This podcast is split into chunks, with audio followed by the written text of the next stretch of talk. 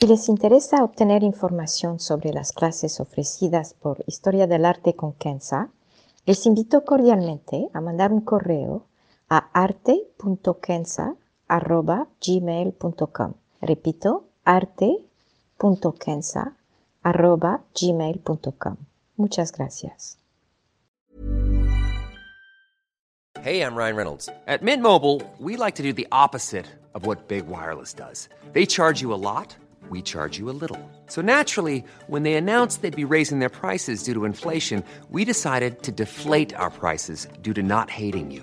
That's right. We're cutting the price of Mint Unlimited from $30 a month to just $15 a month. Give it a try at mintmobile.com slash switch. $45 upfront for three months plus taxes and fees. Promo rate for new customers for limited time. Unlimited more than 40 gigabytes per month. Slows. Full terms at mintmobile.com. Historia del arte con Kenza.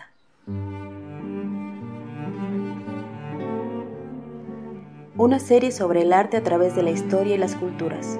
Se presentarán obras que trascienden el tiempo por su belleza y por lo que nos cuenta.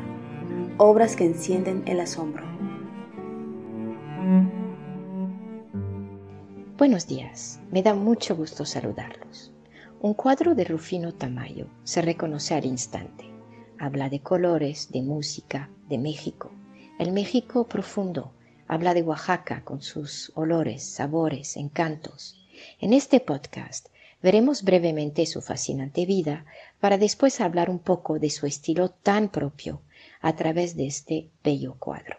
Se trata de un cuadro que se llama Dos mujeres que pintó en 1979. Es un óleo sobre tela y mide 95 por 130 centímetros. Pertenece a una colección particular en Caracas, Venezuela. Rufino Tamayo nació en 1899 en Oaxaca y murió en 1991 en la Ciudad de México. De Oaxaca integró sus colores y estética y raíces indígenas o zapotecas, para ser precisas. Por las fechas de su vida, vemos que es parte de la generación de artistas e intelectuales mexicanos cuya infancia coincidió con los revueltos de la Revolución Mexicana, tal y como Julio Castellanos o Frida Kahlo. Era más joven que los artistas muralistas con su realismo social y por ende fue parte de los que no solamente aceptaron, pero promovieron los cambios de estilo y pensamiento en el arte. Esto se debe en gran parte al hecho de que su madurez coincidió con el ambiente más pacífico y en general más abierto de la vida política y social postrevolucionaria en México. Tamayo, hijo de comerciantes, ingresó a la Escuela de Bellas Artes de la Ciudad de México en 1916, a los 17 años. Sus primeros cuadros tenían una mezcla interesante, un estilo a la vez moderno y impresionista. En la Ciudad de México participó en un grupo liderado por José Vasconcelos, el gran reformador del sistema educativo, para integrar el arte al currículum escolar y así despertar en los niños el interés al arte. Esta labor, que fue constante a través de su vida, fue muy importante y la tenía muy cerca de su corazón. Muy temprano, se alejó del estilo académico, buscando su propio estilo. A pesar de tener una exposición de sus cuadros en 1926 en la Ciudad de México, por lo general el público y los críticos de arte no aceptaron sus imágenes de indígenas y de sus costumbres. Se fue entonces a Nueva York, donde conoció a Picasso, Matisse, Chirico, Georges Braque y otros. Sus encuentros cambiaron su manera de concebir el arte y cuando unos años más tarde regresó a la Ciudad de México ya había cambiado su estilo, desarrollando su propia técnica y uso de colores y temas.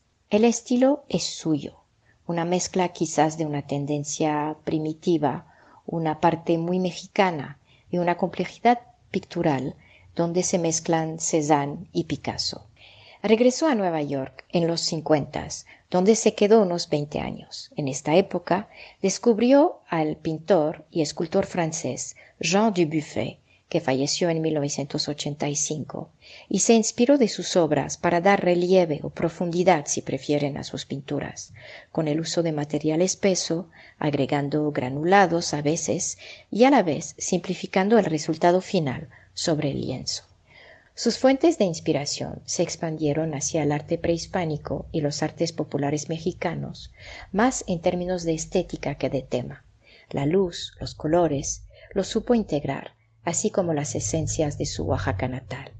Pintó también murales gigantes como el de Bellas Artes en la Ciudad de México y otros en Estados Unidos, en Francia y otros lugares. Falleció en 1991 en el Hospital Nutrición en la Ciudad de México. ¿Cómo entender sus obras? Creo, si me permiten, y es mi apreciación personal, que hay tres criterios que nos permiten ayudar a entender sus obras.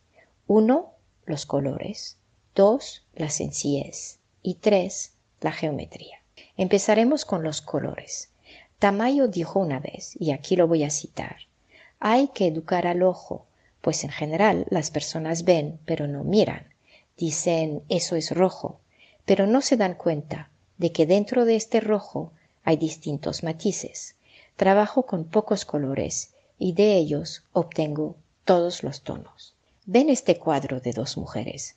Tamayo efectivamente usó solamente dos colores de base, el rosa, que se puede transformar en rojo, y el amarillo, con el cual pudo hacer los tonos de naranja, gris, café y negro.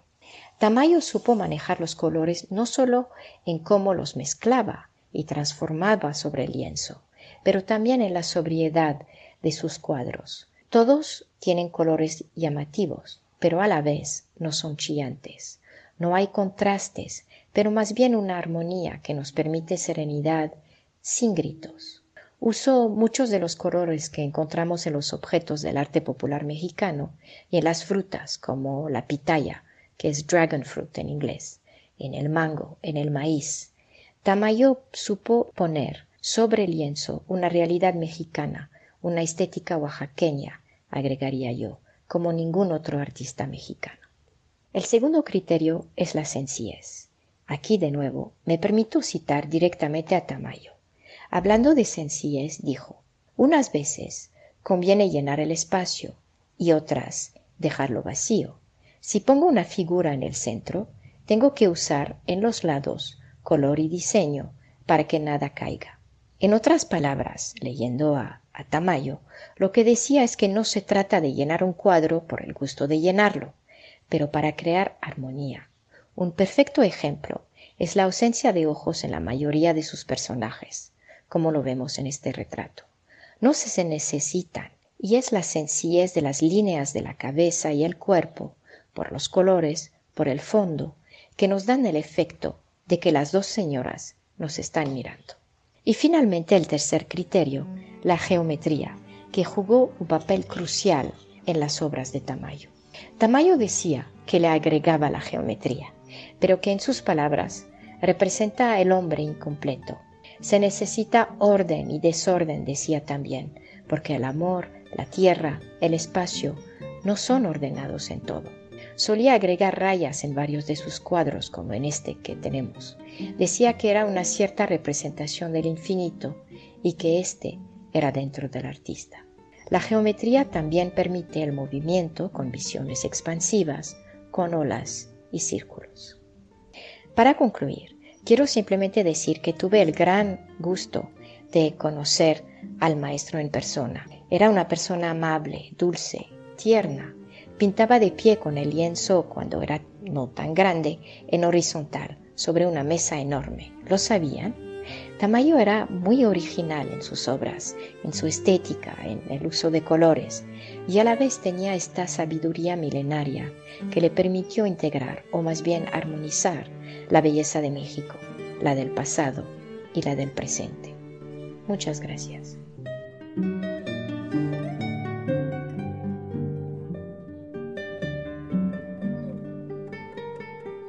Historia del arte con Kenza.